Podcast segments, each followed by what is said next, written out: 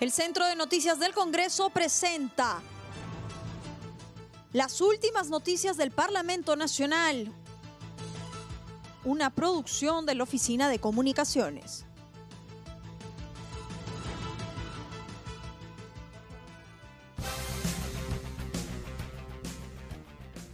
¿Cómo están? Les saluda Ney Suceda. Hoy es jueves 9 de julio y esas son las principales noticias del Congreso de la República.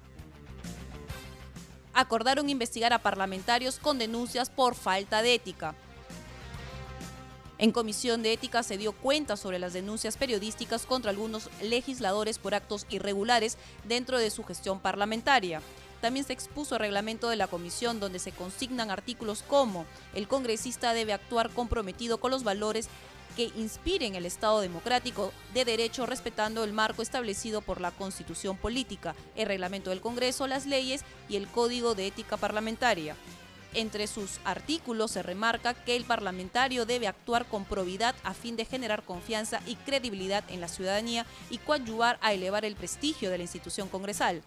Cabe precisar que los integrantes aprobaron por mayoría el reglamento de la Comisión de Ética Parlamentaria 2020-2021, así como aprobaron por unanimidad el plan de trabajo. Finalmente, los integrantes de la comisión aprobaron sesionar los segundos, los últimos viernes de cada mes a las 4 de la tarde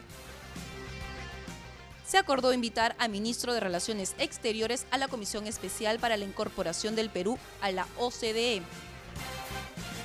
Por unanimidad se acordó invitar para la próxima sesión al ministro de Relaciones Exteriores, Gustavo Mesa Cuadra, para que informe sobre el proceso de incorporación del Perú a la Organización para la Cooperación y el Desarrollo Económico, OCDE.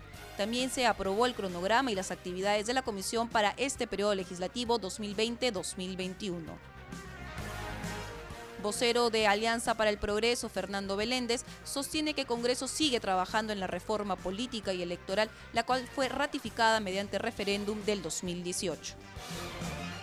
El Perú, a través de un referéndum, exigió al Estado reformas políticas. Este nuevo Congreso nos tocó vivir y, y, asumir nuestra responsabilidad en un momento de una crisis sanitaria, una pandemia mundial del COVID, y la reforma no ha estado exenta a esta primera legislatura. Por eso es que hemos aprobado paridad y alternancia, hemos aprobado que los procesos de selección para escoger a los miembros del tribunal sea vía un concurso público de méritos, que fue la una de las razones de por qué se cerró el anterior Congreso. ¿Qué más hemos hecho desde la reforma política? Hemos aprobado el, el voto de los peruanos en el exterior. Uno, que hemos vuelto a restaurar e, ese derecho al voto, que lo habían perdido pero adicional hemos logrado que dos curules para que los peruanos en el mundo tengan derecho a votar, pero también a tener sus representantes. Y los dos puntos controversiales ha sido uno, la inmunidad parlamentaria y dos, el tema del impedimento a postular.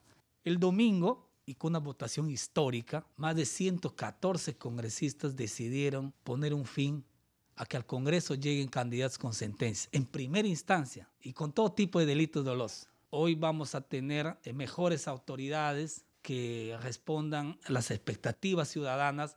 Entonces, pero el Congreso marcó un hito. Dejo al último el tema de inmunidad parlamentaria porque creo yo que una vez más se evidenció la confrontación del presidente hacia el Congreso.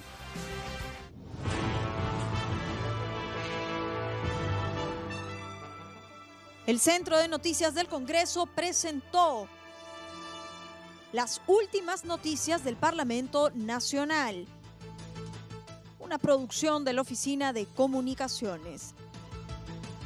Los invitamos a visitar nuestras redes sociales y sitio web www.congreso.gov.pe.